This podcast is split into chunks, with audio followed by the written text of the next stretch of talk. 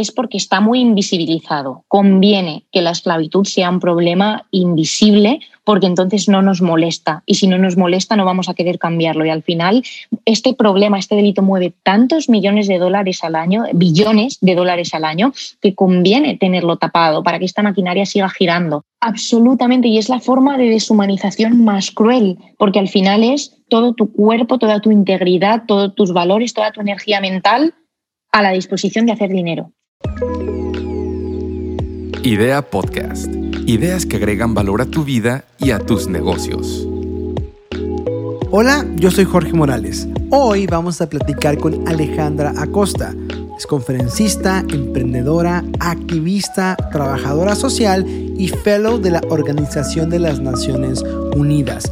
Alejandra dirige una ONG que se llama Break the Silence y lucha en contra de la trata de personas, con un enfoque especial en prevención. Han logrado impactar a más de 80 mil estudiantes, imagínate eso.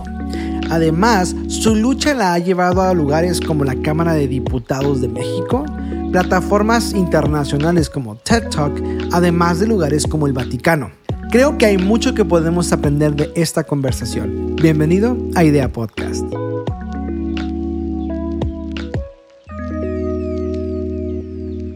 Hola amigos, ¿cómo están? Estamos muy felices de recibirlos en este nuevo episodio de Idea Podcast. Eh, en esta ocasión tenemos una conversación que es remota, pero nos emociona muchísimo porque no nada más pudimos coincidir en tiempos y en distancia, sino que también pudimos coincidir en un tema que es muy importante, es muy relevante y de la persona que viene el tema explicado, eh, no nos podríamos sentir más honrados. Entonces, ayúdenme a darle la bienvenida a Ale Acosta. ¿Cómo estás? Hola Jorge, encantada, un placer estar aquí. Muchas gracias por recibirme y nada, tengo mucha expectación de lo que vamos a hablar hoy. Muchas gracias por hacer tiempo. Sabemos que estás de vacaciones, es un tiempo de, relax y que en medio de, tu, ah, de este tiempo hayas decidido tomar la llamada, realmente nos honra y, y estamos muy agradecidos. Nada, gracias a vosotros, de verdad. Oye, Ale, quisiera que empezáramos la conversación y siempre hacemos dos preguntas de cajón. Son obligadas y creo que nos ayudan a contextualizar el momento en el que estamos grabando el episodio. La primera pregunta es, en una palabra, ¿cómo describirías el año 2020? Retador. Ha sido profundamente retador porque, mm, bueno, ahora vamos a hablar largo y tendido de este tema, pero centrando un poco en lo que es mi trayectoria profesional, que es el trabajo contra el problema de la trata de personas. La trata, eh, la esclavitud del siglo XXI es un problema que se ha reinventado y como profesional, en un momento de cuarentena, de encierro, de medidas sanitarias, poder llegar a víctimas de explotación a sus contextos ha sido más difícil que nunca. Entonces, yo he visto año, un año en el que he crecido en mis límites, en mi conocimiento de cómo puedo alcanzar a gente con estrategias que yo nunca antes había aplicado. Así que ha sido sin duda retador. Ahora, la segunda pregunta es, ¿qué tan diferente crees que será la vida post pandemia a comparación de la vida prepandemia? Mm, bueno, con, esto me siento como de que de repente tengo así 80 años más y estoy hablando igual que, mis abuelitos, pero la realidad es que creo que lo que viene después de la pandemia ha cambiado en las formas, pero no ha cambiado en el fondo y me hubiera gustado, honestamente, que fuera al revés. Me explico.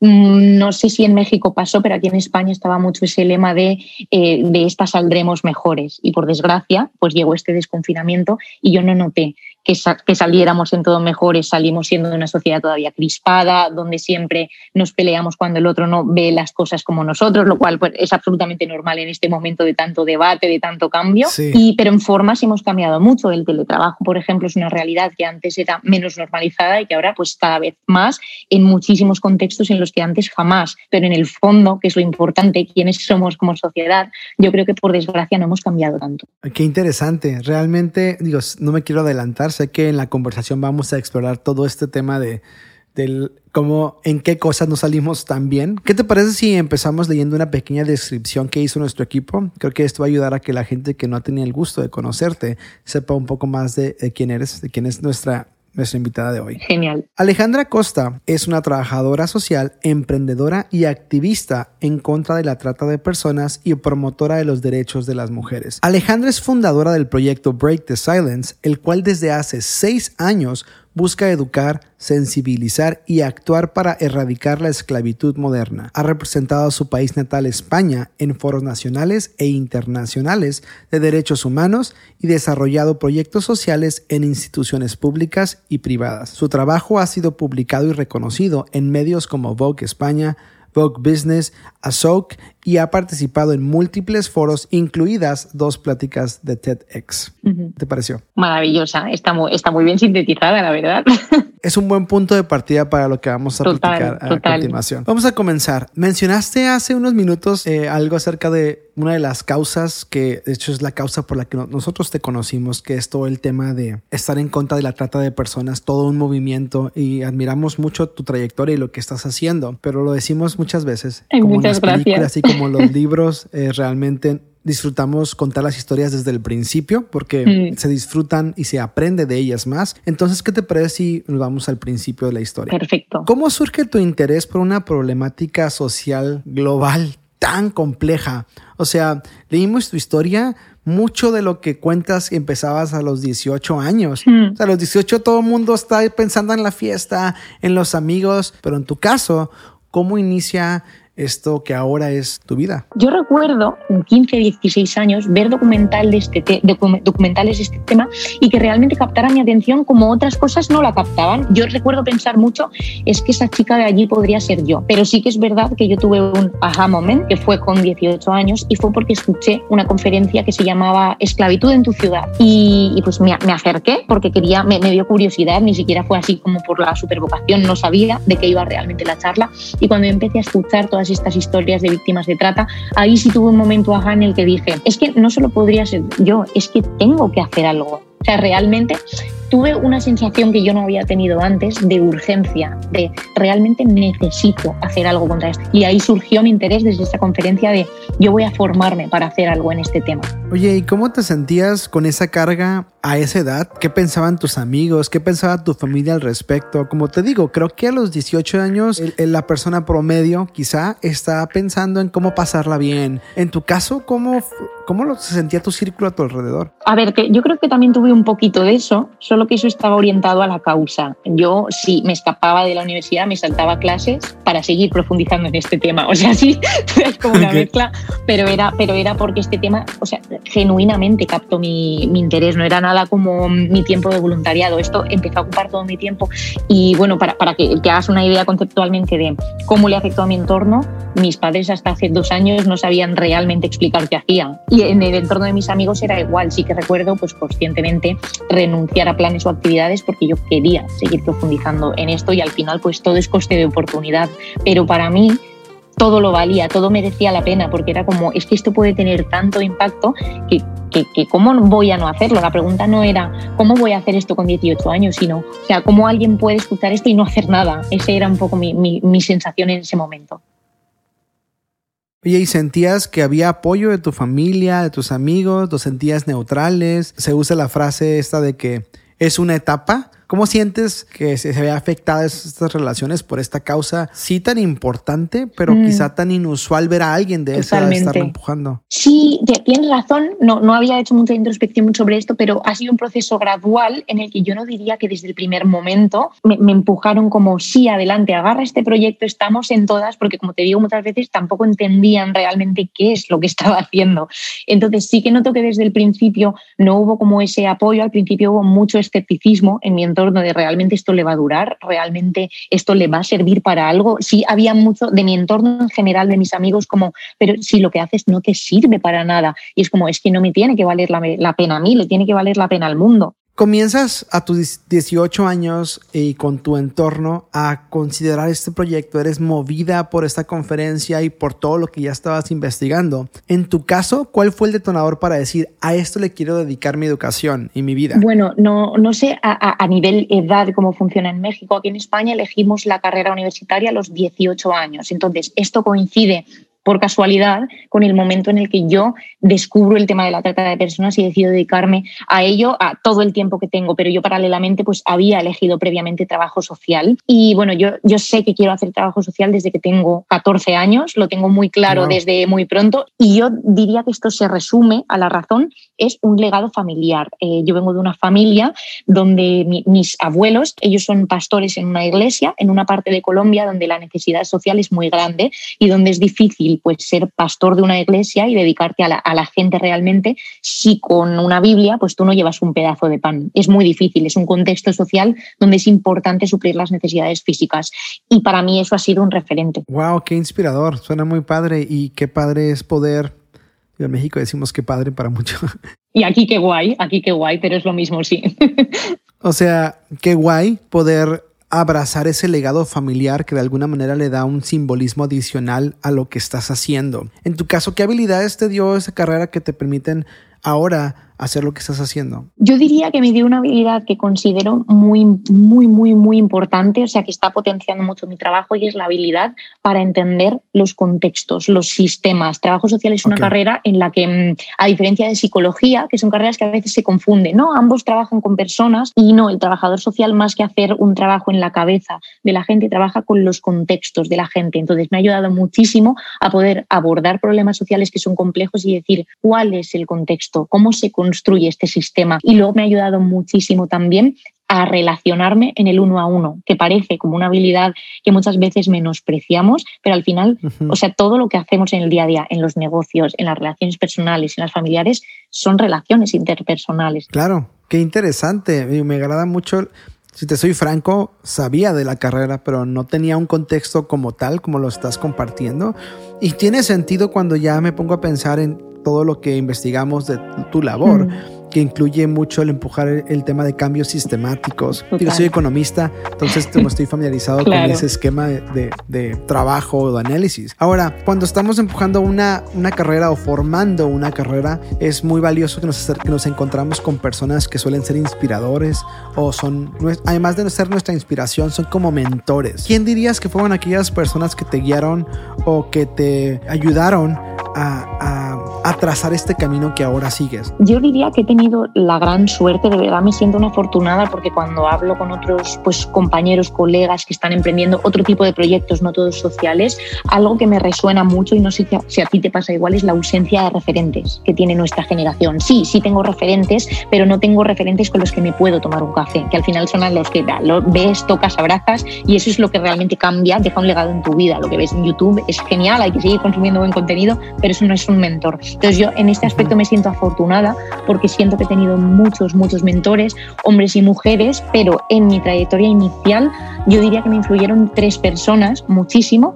Una fue Rita María Hernández, que es mexicana, otra es Belén Viloria, una de las co de las ediciones de TED aquí en España, y otra abogada de derechos humanos que se llama Marta Torre. Y ellas tres me, me guiaron muchísimo en este camino. ¿Cuál es la lección más valiosa que aprendiste de estas personas? Yo creo que la lección más valiosa que me han dejado las tres, de forma un poco indirecta, al final no, no, no me lo han dicho textual, pero lo que yo sintetizo es no trabajes mucho, trabaja inteligentemente, porque son mujeres wow. en las que yo rescato mucho que no no, son mujeres que se han dedicado únicamente a su trabajo, sino que han sido mujeres ambiciosas en todas las áreas de, tu, de su vida, ambiciosas en ser la mejor esposa, la mejor madre, la mejor trabajadora. ¡Wow! ¡Qué valiosos! Es como una manera de valorar la vida integral de las personas. Totalmente, ¿no? totalmente.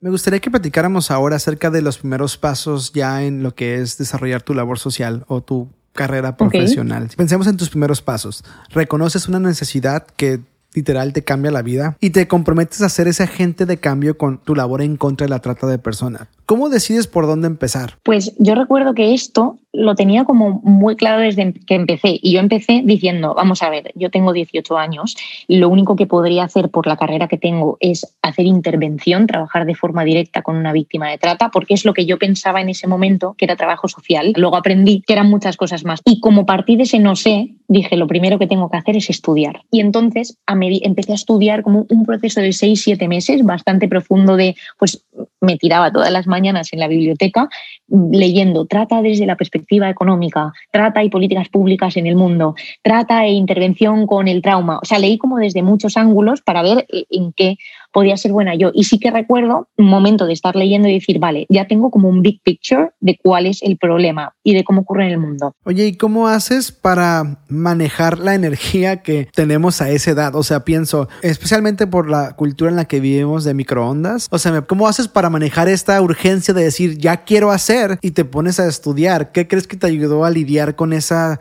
a lo mejor una tensión sana, quiero decirlo, pero ¿cómo le haces para manejar eso? Genuinamente, ahora extraigo como que en su momento pude aplicar cosas sin saber que tenía esas habilidades. Por ejemplo, emprendí y a los dos años me enteré de que realmente lo que yo estaba haciendo se llamaba emprender. Entonces, creo que aquí pasa un poco lo mismo. Yo no creo que conscientemente pensara en dosificar mi energía, sino que vino mi síndrome del impostor, que en ese momento era real, y me dijo, hey, no tienes ni idea, no puedes hacer nada, o estudias, o todo eso que tú quieres hacer no vas a poder hacerlo. Entonces, ponte a estudiar y luego lo cuentas. Oye, vemos en tu carrera que comienzas a dar pláticas y talleres en institutos para dar herramientas prácticas a jóvenes de entre 15 y 18 años para que comprendan que todos somos parte de este problema de esclavitud en la actualidad. Mm. Entonces, ¿Te preparaste? ¿Empezaste a, a, tener conversaciones, pláticas con, con institutos? ¿Cómo fueron esas primeras experiencias? Ahora las recuerdo con cariño, en el momento fueron frustrantes, porque claro, yo pues en un momento en el que ya dije, vale, tengo suficiente información para poder ir y contar esto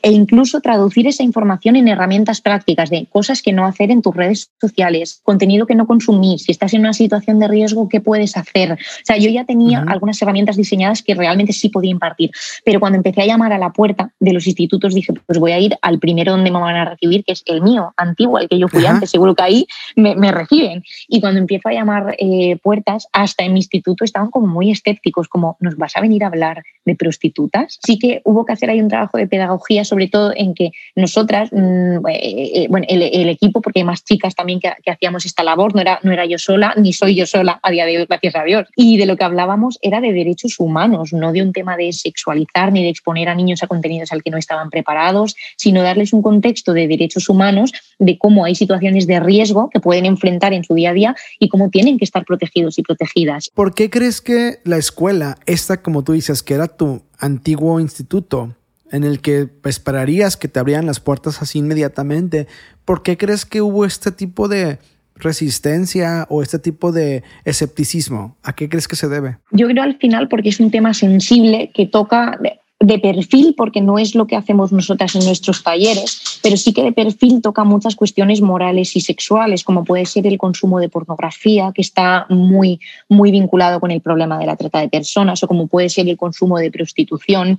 Y yo creo que en, en muchos padres había y todavía hay, pero en menor medida, ese miedo a que quizás en nuestros talleres fuéramos ideológicas o impartiéramos algunas cuestiones que a lo mejor sus niños, ellos consideraban que no estaban preparados para recibirlos. Y tal como nosotras lidiamos con eso fue como, mira, si quieres, no tenemos ningún problema en impartir primero la charla para padres y que ellos vean el contenido, porque al final esto no pretende aleccionar a los hijos de nadie, lo que pretende es protegerlos. Eh, me queda claro que empieza a avanzar el proyecto y que empieza a tener atención. De hecho, eh, tenemos en nuestras notas que seis meses después de que estabas dando talleres y conferencias, eres invitada a la Cámara de Diputados en México. Ah, platícame de esa experiencia, ¿cómo te sentiste? Bueno, pues para mí fue un poco sorprendente porque yo nunca ambicioné hasta ese momento, después tengo que admitir que sí, pero nunca ambicioné que con ese proyecto yo pudiera hacer de algún tipo alguna incidencia pública con el problema. Como te digo, mi, mi pensamiento de base fue yo no tengo capacidad de influir en ninguna política pública por, por la edad que tengo, por los estudios que tengo, no, no es en lo que yo influyo ahora, yo lo único que puedo hacer es comunicarlo y contárselo pues a iguales y de repente gracias a una de mis mentoras, que es Rita, entonces me invitaron porque podía contar una experiencia de cómo era ser, hacer sensibilización con gente joven era como una experiencia pues que les parecía que sumaba al Congreso y el reto pues era ir ahí con un montón de gente, de legisladores que hacían políticas públicas y contar la experiencia y aportar sugerencias para una siguiente ley contra la trata que iba a salir. Y bueno, pues yo llegué allí con mi maletita, con 19 años a México, a contar algo en la Cámara de Diputados y la verdad que fue una experiencia que, que me abrió mucho la cabeza en cuanto a muchísimas cosas que no sabía. O sea, yo me había formado, pero yo no era una experta en la materia y yo estaba allí en un foro internacional de verdad con las mayores eminencias en temas de trata en todo el mundo. Entonces, para mí fue como una oportunidad de aprendizaje, como un máster en trata en una semana y media, de recibir información de todos los expertos del mundo y de poder tener la suerte de tomarme un café con ellos, de desayunar con ellos en el hotel, de preguntarles mis inquietudes. Entonces, yo siento que ahí hice un boost en cuanto a conocimiento. ¡Wow! Sí, de hecho, me atrevo a preguntarte, ¿cómo te sentías de estar en una plataforma de ese tamaño tan rápidamente? Con un síndrome del impostor tremendo. Yo decía, o sea, ¿yo qué estoy haciendo aquí? O sea, exactamente qué estoy haciendo aquí. Y luego, si yo analizaba objetivamente, es cierto que no había otras iniciativas y a día de hoy hay muy, muy pocas de prevención sobre este tema en, en España. Entonces, tenía sentido que estuviera, pero era como, si tengo 19 años, si no tengo ni una carrera, si yo solo he dado charlas en institutos porque me apetecía compartir información, o sea, yo como acababa aquí, o sea, además la experiencia fue para mí muy loca porque yo era el primer viaje internacional que hacía sola, con, con mi familia muchos, he viajado un montón, pero sola, a México y de repente pues hay un chofer con mi nombre con, y me llevan a un hotel increíble en Ciudad de México, a un Four Seasons, que yo jamás había estado sola en un hotel así, y de repente me tienen una planificación del día donde la mitad del día atiendo a medios, la mitad del día eh, voy al Congreso a hablar con, con, con legisladores y para mí era como, o sea, un máster rápido en cómo hacer eh, relaciones e incidencia pública cuando yo ni siquiera había pedido estar ahí. ¿Qué tan diferente era lo que estabas viviendo en ese momento a comparación de lo que alguna vez imaginaste que sería tu vida entonces? ¿Cómo fue ese shock de decir, pensé que a mis 19 estaría haciendo esto y ahora estoy haciendo esto otro? Radicalmente diferente y de verdad me siento una afortunada que decir a mejor. O sea, jamás me imaginé que el, el, trabajo que he elegido me iba a traer tantas oportunidades, porque esa fue la primera, pero luego mi carrera ha estado marcada por muchas oportunidades de ese tipo y de verdad me siento una privilegiada y agradecida de hacer este trabajo que no solo tiene impacto, porque, porque tiene, tiene impacto porque sumo a un movimiento de mucha más gente que está haciendo este trabajo, no, no solo por uh -huh. lo que yo hago, sino porque soy parte de algo muchísimo más grande, sino porque además lo disfruto enormemente. O sea, creo que eso es genial en el propósito cuando se juntan tus mejores habilidades con las mayores necesidades del mundo. Sabes, y ahora que mencionabas que vives de eso, que ese es un trabajo que puedes hacer tiempo sí. completo, realmente creo que le da un, un valor muy especial el hecho de que sea algo que te apasiona y que después puedes decidir vivir de ello. Porque creo que cuando lo hacemos al revés, o sea, cuando invertimos estos, estos eh, beneficios, es cuando la mayoría de las personas comentan que se sienten vacíos, Totalmente. que se sienten eh, incompletos, porque quizás escogieron una carrera con base primero en cuánto dinero iban a hacer o qué tan cómoda podía parecer la vida y después se encuentran sacrificando Totalmente. cosas que realmente valoraban. Entonces se me hace bien impresionante y muy valioso lo que tú comentas, cómo era algo que te apasionaba y después tomó forma como emprendimiento o te diste cuenta que era un emprendimiento y que te llevó a, por mencionar algunos, eh, a estar en plataformas como Vogue sí. Spain, que dijimos Vogue Business, estar, vimos tus TED Talks mm. que diste, eh, ser un fellow en la sí. ONU. O sea, realmente son plataformas que quizá personas dirían, hago lo que sea por estar ahí, pero el hecho que te apasionaba tanto tu causa, que te apasiona y te ha permitido abrir estas puertas que realmente son el resultado, uno de los resultados, no necesariamente la meta. ¿Estás de acuerdo? Totalmente de acuerdo. De hecho, no es la meta, pero sí que coincido contigo en que al final muchas veces buscamos cosas y las convertimos en fines en sí mismos cuando deberían ser consecuencias. Y con esto yo no mm. estoy eh, desprestigiando a la gente que busca dinero. O sea, todos necesitamos comer y mejor si podemos vivir cómodos, por supuesto. ¿Quién no ambicionaría eso? Claro que sí. Pero sí. creo que si eso es el fin en sí mismo, la satisfacción que tienes en el camino es finita. Y yo también lo quiero desmitificar. O sea, vivir tu pasión, pues no todos los días son apasionantes. Yo no me levanto todos los días y digo, wow, hoy voy a vivir mi pasión. Muchos días, la verdad es que sí, por ser honesta, pero hay otros días que no. Y, y creo que lo que tiene al final recompensa en ese camino es que he trabajado en este proceso, disfrutando este proceso, cuando tengo otras recompensas es como, qué bien, encima he disfrutado el proceso. En cambio, siento que cuando buscas el fin en sí mismo, eh, y lo conviertes pues en, en, la causa, algo que debería ser una consecuencia, no disfrutas tanto el proceso porque estás pensando únicamente en ese, en ese fin. Entonces, bueno, yo creo que uh -huh. al final lo bueno que tiene mm, como vivir de tu pasión es eso, que disfruta, yo creo que disfrutas más el camino y que obviamente pues la pasión no es todo, no es todo yo no puedo vivir del aire.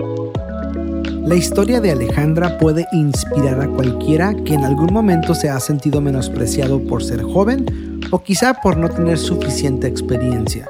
Y es que cuando estás comprometido con una causa y tienes claro tu objetivo, puedes hacerle como ella y usar aquello que podría ser desmotivante como combustible para encender todavía más tu pasión. Todavía nos falta mucho por aprender Puedes escuchar más de episodios como este cada martes suscribiéndote a Idea Podcast en tu plataforma de streaming favorita. Además, Puedes seguirnos en redes sociales y nos encuentras como Hub M2. Si te gusta el contenido, agradeceríamos mucho que consideraras dejarnos un review positivo en Apple Podcast.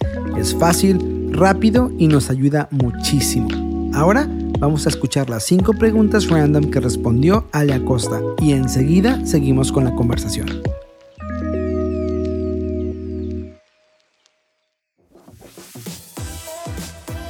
Hola, mi nombre es Ale Acosta y estas son mis 5 preguntas random de Idea Podcast. Número 1. ¿Qué preferirías? ¿Poder hacer copy-paste o deshacer en la vida real y por qué? Yo creo que preferiría hacer copy-paste, porque hay momentos como que me parecen muy memorables que digo, Ay, ojalá pudiera vivir esto muchas veces y no siempre puedes. Así que yo haría copy-paste. Número 2. ¿Cuál es la tarea de casa doméstica que odias hacer y por qué?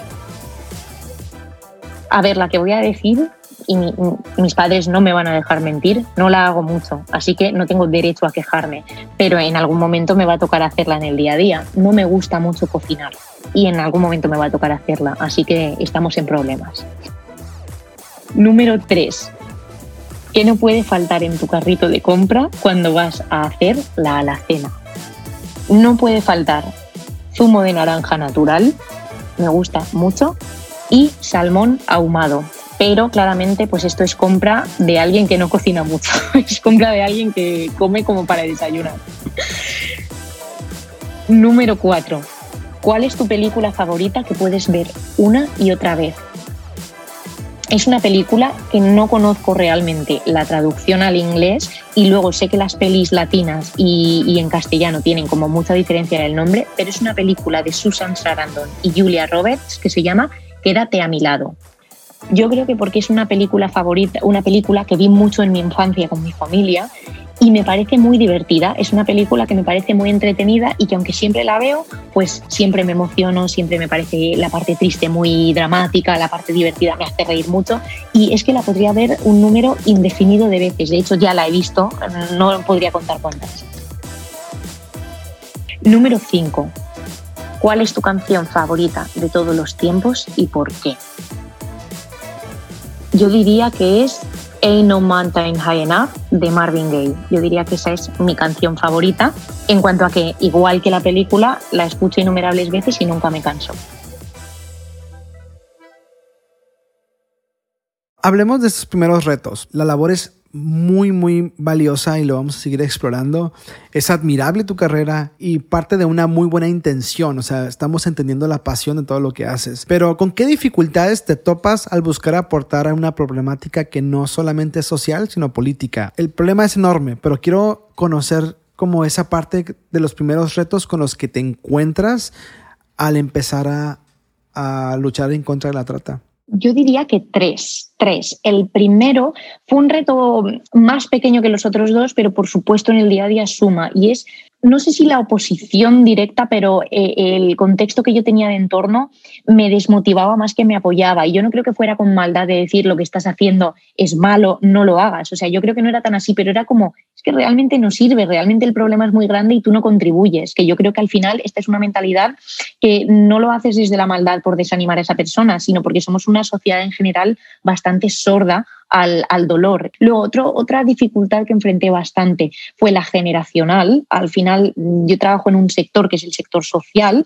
y esto implica que es un sector lento, porque generacionalmente pues tenemos a gente de otras edades, es un sector bastante envejecido en mi país y que los sistemas que tienen de trabajo son bastante tradicionales, bastante antiguos. No todo lo antiguo es malo, pero a la hora de procesos para avanzar cosas rápido, pues no es, no es, no trabajo en el sector más óptimo, tiene formas de hacer como muy a la antigua y al final pues soy una millennial ya rayando en generación Z y busco lo que es rápido, lo que es óptimo. Entonces, pues ahí tuve un clash, hay un choque.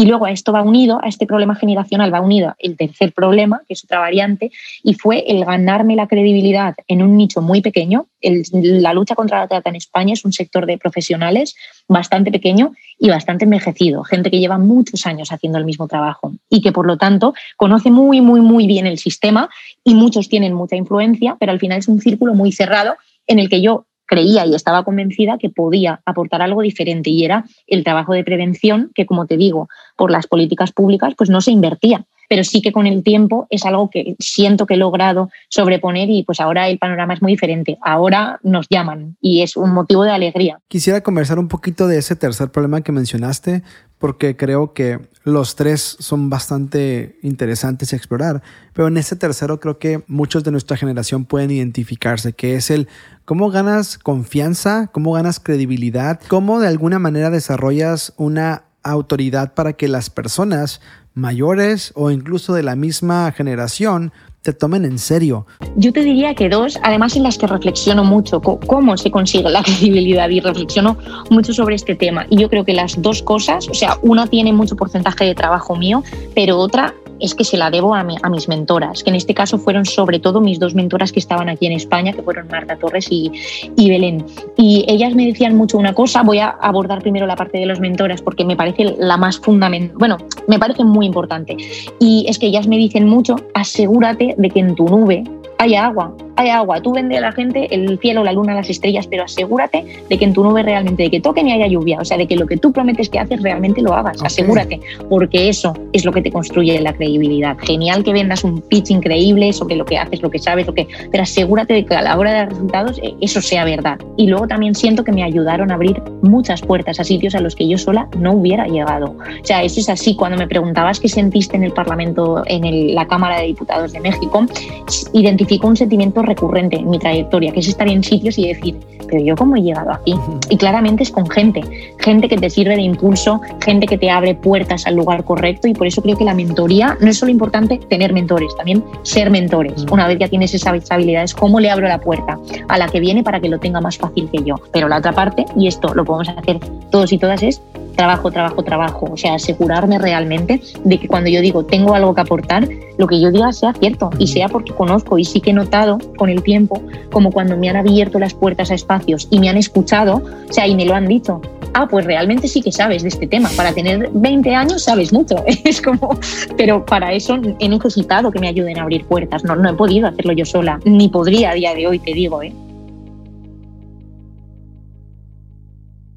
Creo que es una de las cosas que en ocasiones como nuestra generación eh, toma muy a la ligera. Creemos que tenemos la energía, tenemos el conocimiento, a veces no valoramos la experiencia de aquellas personas que estuvieron antes que nosotros, que realmente honrar esa experiencia y dejarnos guiar y hasta cierto punto moldear por ella nos abre puertas. Creo que eh, es muy admirable la manera en la que tú lo hiciste y eh, veo por qué las personas te comparten su plataforma.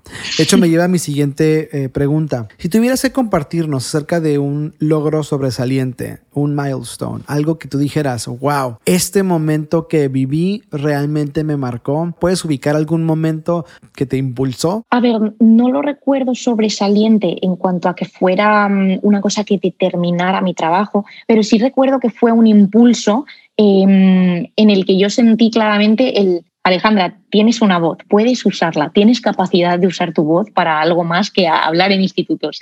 Y fue em, cuando hice mi primera entrevista como así pública, que salió en un periódico nacional, que aquí pues es un periódico, no sé cuál es el periódico más leído en México, pero este es uno de los tres periódicos más leídos en España, que es El Mundo. Me ofrecieron hacerme una entrevista en, en El Mundo y fue una noticia bastante leída, que tuvo bastante difusión. Ese día yo me di cuenta de que la gente que yo conocía leía las noticias, o sea, porque todo el mundo como, wow, sales en el mundo. Oye, eh, de verdad estoy, estoy asombroso, asombrado de, de ver todo lo que toqué la carrera, realmente es muy inspiradora, como que estoy ubicando, estoy pensando como en todos los chavos que conozco de 24, 25 años. Em, entonces, este es el momento en el que me gustaría hablar acerca de Break the Silence, la ONG que fundaste a tus 18 años y citando un poco de tus palabras, sin recursos, poco conocimiento, con tiempo limitado, pero con el problema claro. Y para el verano del 2020 ya habías alcanzado a más de 80 mil jóvenes en los talleres, porque es un problema que vale la pena ser expuesto. Alejandra, platícanos acerca de la trata de personas, platícanos acerca del problema. Bueno, para, para, entender el problema lo principal es entender qué es, qué es la trata de personas. Y yo aquí siempre uso una definición del investigador Kevin Bales. Luego yo puedo compartir los enlaces por si alguien quiere leer en más profundidad qué, qué, es esto. Y él define la trata como un proceso que tiene tres fases.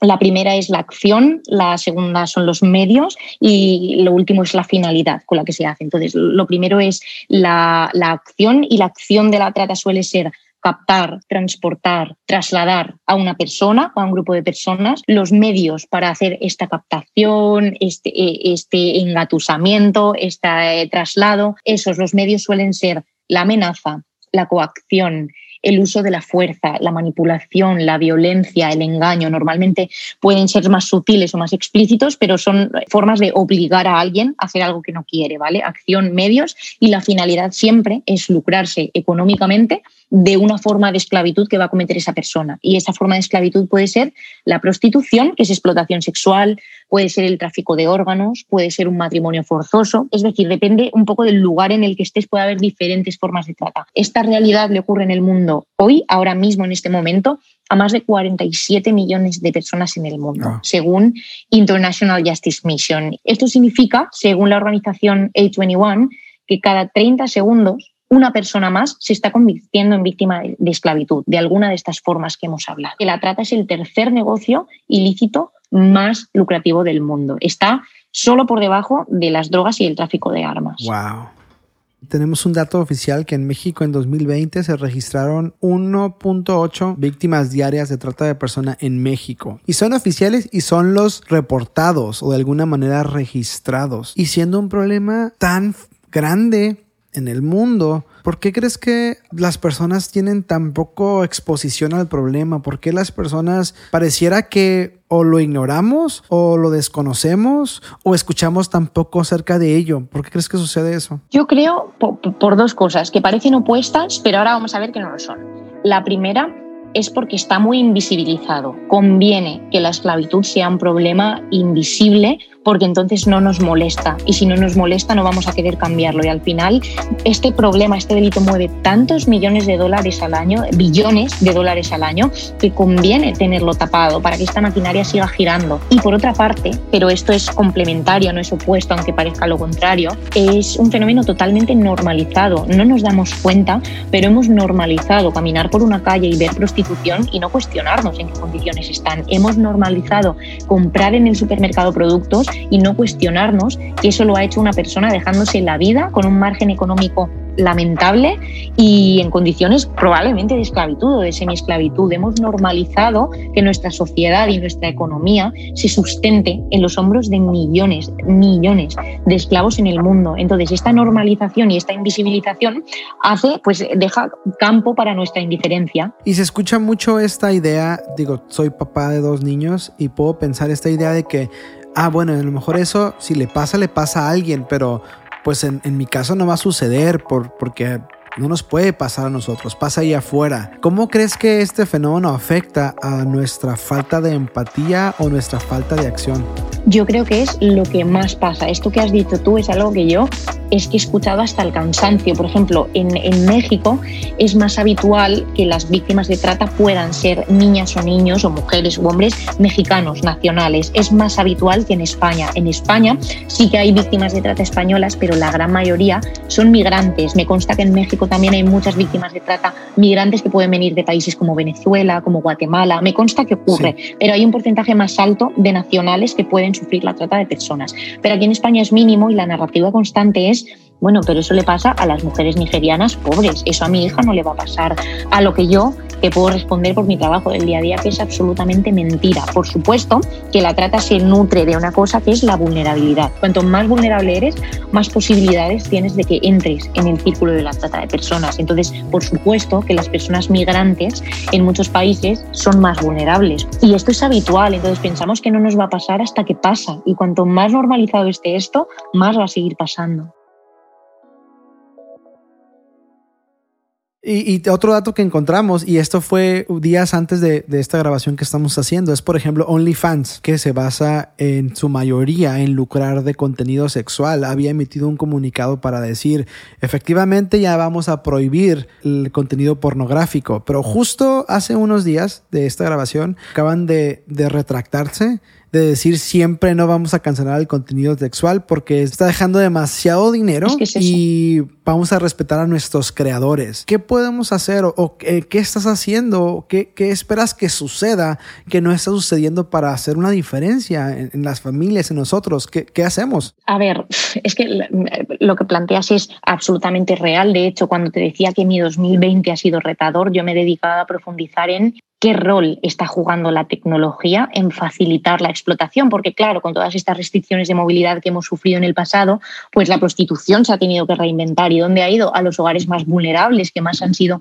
golpeados económicamente por la pandemia. Y cómo, cómo, cómo han entrado en este ciclo de la trata, pues porque han recibido ofertas de, hey, puedes trabajar desde casa grabando contenido online, totalmente responsable, respetuoso, nadie va a violar tus derechos. Muchos de estas eh, chicas se han convertido en webcamers, pero al final eso simplemente es la trata disfrazada de un nuevo negocio tecnológico y empoderante donde tú decides lo que haces. Y eso no es verdad. Cuando hablamos de prostitución y hablamos de trata, hablamos de un, un mercado que regula. No estás decidiendo tú lo que haces. Es como en cualquier otro negocio, tu comprador quien decide lo que haces. Y cuando estamos hablando de sexualidad, realmente estás comprometiendo tu sexualidad. Ahí no hay voluntariedad. Ahí hay un compromiso de tus valores, de tu integridad como persona que no debería hacer nadie por dinero. Nunca. Porque quien manda es tu cliente y tu cliente te puede pedir cosas que son inhumanas, que son deplorables, de verdad. Yo no podría describir aquí de forma elegante algunas cosas que piden y que violan todos los derechos de una mujer, de un hombre y de un niño. Entonces la trata es otra manera de deshumanizar a las personas, como Totalmente.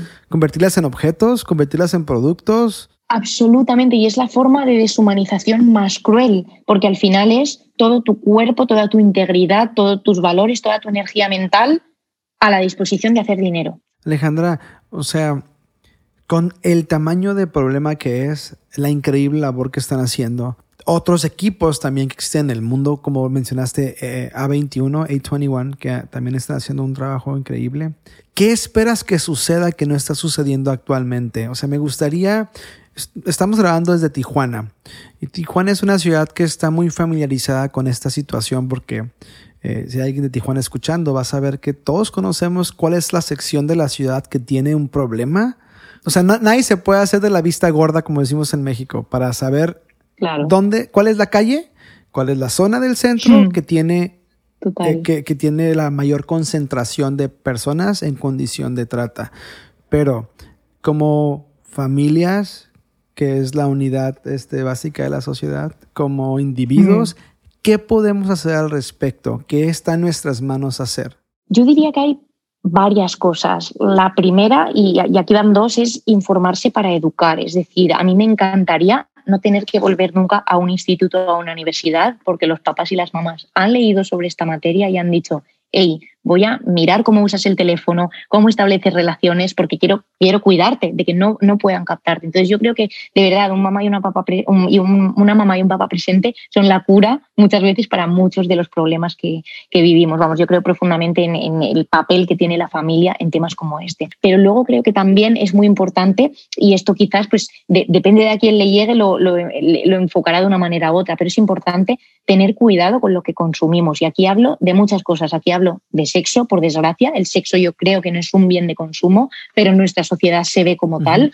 También de los productos que consumimos, cómo dentro de mis posibilidades puedo consumir de una forma un poco más responsable. Y yo creo que eso, que, creo que todos podemos consumir de forma más responsable, porque al final no vivimos en una sociedad precisamente sostenible en cuanto a la moda, en cuanto a la alimentación. Y luego creo que también lo último, ver cómo podemos contribuir porque no siempre vamos a ser, pues como en mi caso, nos vamos a convertir en expertos en trata, no siempre vamos a fundar nuestra ONG, pero ¿cómo puedo donar a la gente que sí está haciendo el trabajo. Si, por ejemplo, hablamos de México, yo puedo pensar en Fundación Camino a Casa, puedo pensar en Sin Trata, puedo pensar en A21, pero puedo pensar en organizaciones que hacen un trabajo increíble. Depende, creo, un poco de lo que pueda hacer cada familia, pero creo que podemos hacer mucho más de lo que hacemos. Y ya por último, yo diría puedes poner el problema con sencillez, con lo que sepa, allí donde estoy. O sea, muchas conversaciones que yo he generado en la sobremesa han llegado a, ah, pues yo consumía pornografía o consumo pornografía y yo no sabía que estaba contribuyendo a este problema.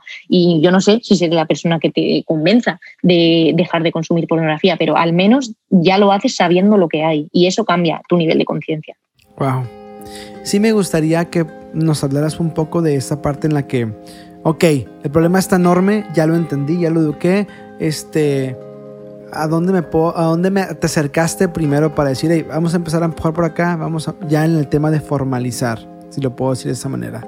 Pues yo creo que no ha sido un proceso en absoluto lineal y en, mi caso concreto, en algunas cuestiones ha sido un proceso lentísimo, la verdad. O sea, no, es oro todo lo que reluce. De hecho, o sea, y, lo, cuento seguido, quizás en algunas de las fuentes donde os habéis documentado lo habéis visto, pero no ha sido un proceso lineal como de repente estás en institutos, de repente al día siguiente eres fellow de, Fundación de Naciones Unidas. O sea, nada que ver. En el entremedio ha habido como muchos momentos de mm, trabajar sirviendo perritos calientes y ahí poder generar dinero y que eso me sirva para invertir un poquito en arrancar el proyecto e imprimir camisetas. Desde cosas muy básicas, muy, muy básicas, eh, hasta cosas más complejas como, por ejemplo, constituirme como ONG. Yo llevo haciendo este trabajo seis años y nos hemos constituido hace tres. O sea, estoy contando que los primeros tres años no éramos ni siquiera una figura jurídica y eso te cierra muchas puertas a financiación pública. Y pues para mí profesionalmente también ha requerido de tener otros trabajos mientras esto despegaba, mientras conseguía otro trabajo también de lo mismo que me permitiera vivir de esto. Es decir, que mm,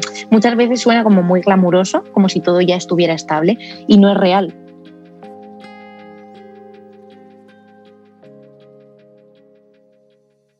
Oye, y de pronto te encuentras dando eh, en un foro de la ONU, te encuentras eh, en el Vaticano dando conferencias en TED Talk. ¿Cómo das esos pasos y en qué manera crees que los aprovechaste? Bueno, yo creo que esos pasos sí que han sido mucho mm, ponernos donde están pasando las cosas. ¿Y cómo haces para ubicar eso? ¿En qué manera te mantienes en contacto con esos foros o esos espacios donde están sucediendo cosas, pero que no son directamente relacionados a lo tuyo? Pues mira, ahí sí que te digo que es un tema de Claro, ahí sí que te digo que es exacto, es un tema de dividir esfuerzos en la parte más especializada de trata. Empezamos siendo tres, luego fuimos como cinco, luego hemos sido siete y ahora estamos en un momento en el que somos cuatro, ha vuelto a bajar. Y esto es lo que tiene también, que es bueno contarlo para ponerlo en perspectiva, todo esto que se ve como un súper trabajo, pues fluctúa con el tiempo, no siempre es estable, no siempre es sostenible y entonces ahí tienes que meterle fuerza si realmente es algo que tú quieres sacar. Pero, para citar a Alejandra Costa, no hay que rendirse y dejar de pelear por lo que es bueno y justo solo porque no es rentable. Generamos diálogos para poder generar comunidades, generemos estrategias juntos y sinergias para poder lograr cambios. Es una frase que sacamos de una de tus conferencias y creo que es una manera correcta de, de darle, de cerrar este, esta parte en la que nos estás conversando de que no hay que hacer las cosas necesariamente porque son rentables, no hay que hacer las cosas necesariamente porque hay una ganancia personal de por medio, sino porque vale la pena.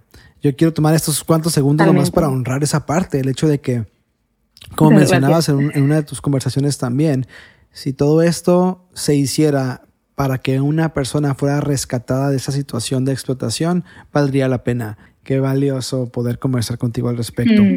Me gustaría que habláramos un poquito de qué es lo que sigue para Alejandra Costa y el movimiento de Break the Silence, todo lo que estás haciendo. ¿Hay algo en puerta de lo que nos puedas platicar? ¿Algún este adelanto que nos puedas dar? ¿Algo que venga en camino pronto que quieras aprovechar la plataforma para compartir? Pues sí, mira, en, en, estos dos años, llevamos desde 2020, como te digo, investigando un poco qué están aportando las tecnologías, las nuevas tecnologías, tanto bueno como malo, a la problemática de la, de la trata de personas. Y bueno, pues lo que hemos visto durante todo este año, en 2019 ya teníamos atisbos, pero la pandemia lo aceleró, es que los tratantes claramente se están reinventando, que ya hemos visto todo lo malo que pueden hacer y ahora estamos como, como entidad planteándonos y qué es lo bueno que podemos hacer, cómo podemos usar las mismas estrategias que estos tratantes usan para captar, para prevenir a esa misma persona que el tratante está siendo capaz de captar de forma masiva, porque ellos al final en redes sociales identifican de forma masiva. Con X filtro, dime cuánta gente de esta edad hay con estos intereses que escuche esta música. O sea, ellos son los mayores emprendedores y que mayor conocen su user persona. Esos son los tratantes, esas son las mafias. Entonces yo me planteaba como proyecto cómo podemos conocer igual de bien al user persona para que si le llega una información pues que pueda tener que ver con un intento de captar, también tengan información preventiva. Información preventiva que abran y lean. Wow, tecnología. Qué interesante. Vamos a estar al pendiente de escuchar todo lo que están lanzando, todo lo que desarrollan para, para poder seguir empujándolo junto con ustedes. me gustaría que nos dijeras, Eh, si hubiese alguien que quiere considerar eh, abrir una ONG para luchar en contra de la trata o alguna otra labor social, eh, ¿qué consejo le darías? Yo creo que lo primero, primero, pues como hice yo en su día, que se siente a leer porque crees que sabes algo porque has escuchado un podcast y no sabes nada, que fue lo que me pasó a mí. Yo pensé que con esa conferencia tenía idea y cuando empecé a leer dije, wow, era verdad, no tenía ni idea. Entonces, primero que todo, formarse, pero luego creo que también algo que a mí me resulta importante es ver qué están haciendo ahí fuera, como que muchas veces, y esto lo has dicho tú antes con el tema generacional, pero es aplicable a todo, muchas veces algo nos mueve, diseñamos una solución, un negocio, eh, una necesidad que hemos visto y nos creemos que hemos inventado la rueda y se nos olvida validar. Yo aquí, hablando en términos de negocio, se nos olvida validar. Realmente lo que yo vendo, alguien lo quiere, realmente lo que yo ofrezco, a alguien le importa, a alguien lo compraría, alguien pagaría por ello. Y con esto es exactamente igual. Realmente la solución que yo estoy ofreciendo genera un cambio en lo que ya hay o estoy ofreciendo lo mismo pero con otro nombre, porque esto en el mundo ONG, en el sector social pasa muchísimo. Y yo creo que algo que sí que hicimos bien fue pensar vale, ¿qué están haciendo ahí fuera? Ahí fuera todo lo que hay es intervención. Entonces, si lo contamos, estamos ofreciendo algo diferente. Y igual que no siempre he estado convencida de que lo que hacemos es lo mejor, porque creo que en muchos momentos mm, pues, nos ha faltado ser más excelentes, sí estoy convencida de que lo que ofrecíamos era diferente y que creo que eso también nos ha ayudado muchísimo pues en esto que tú decías de estas plataformas, esta imagen pública, al final era claro, era evidente que no mucha gente lo hacía. Entonces ahí sí fuimos inteligentes en términos de negocios para identificar el nicho, pero en términos de servicio para ofrecer algo que realmente tuviera una solución diferente. Entonces yo haría esas dos cosas. Alejandra, muchísimas gracias. Disfruté mucho esta conversación. Creo que las personas que lo escuchen se van a dar cuenta de lo revelador que es conocer para algunos conocer el problema, para otros conocer más acerca de la gravedad del problema y sobre todo saber que podemos hacer algo al respecto. Eh, vamos a estar al pendiente de tu proyecto, de todo lo que estés emprendiendo nuevo. Y wow, no me queda nada más que de verdad agradecerte tu tiempo. Gracias a ti, ha eh, sido un gustazo. De, nuevo, especial en tus vacaciones. No, no, no, qué, qué, valioso es. Muchísimas gracias. Muchas gracias a ti. Vamos a estar en contacto. Genial, Jorge. Hasta luego. ¡Wow! Yo creo que este tiene que ser el episodio más revelador en la historia de Idea Podcast. No nada más porque hablamos de un tema tan fuerte como lo es la trata de personas, sino porque también revela la gran responsabilidad que todos tenemos de hacer algo al respecto. No sé tú, pero a mí me puso a reflexionar. Realmente me parece inspirador cuando alguien está tan apasionado por una causa que contagia a las personas a su alrededor. Vamos a estar muy al pendiente de todo lo que haga Alejandra y su equipo en España y en el mundo. Y te vamos a dejar todos los links en la descripción. Por último, queremos recordarte que Idea Podcast está en todas las plataformas de streaming, incluyendo Apple Podcast, Spotify, Amazon, Google y por todos lados. Puedes encontrarnos buscando como Hub M2. También estamos en redes sociales como Facebook, YouTube, Instagram y nuestra favorita sigue siendo Instagram. Subimos contenido muy seguido, así es que puedes darnos un follow para estar al pendiente. Si puedes considerar dejarnos un review positivo en Apple Podcast, nos ayudaría muchísimo para seguir creando contenido como este. Yo soy Jorge Morales y nos vemos en el próximo episodio de Idea Podcast.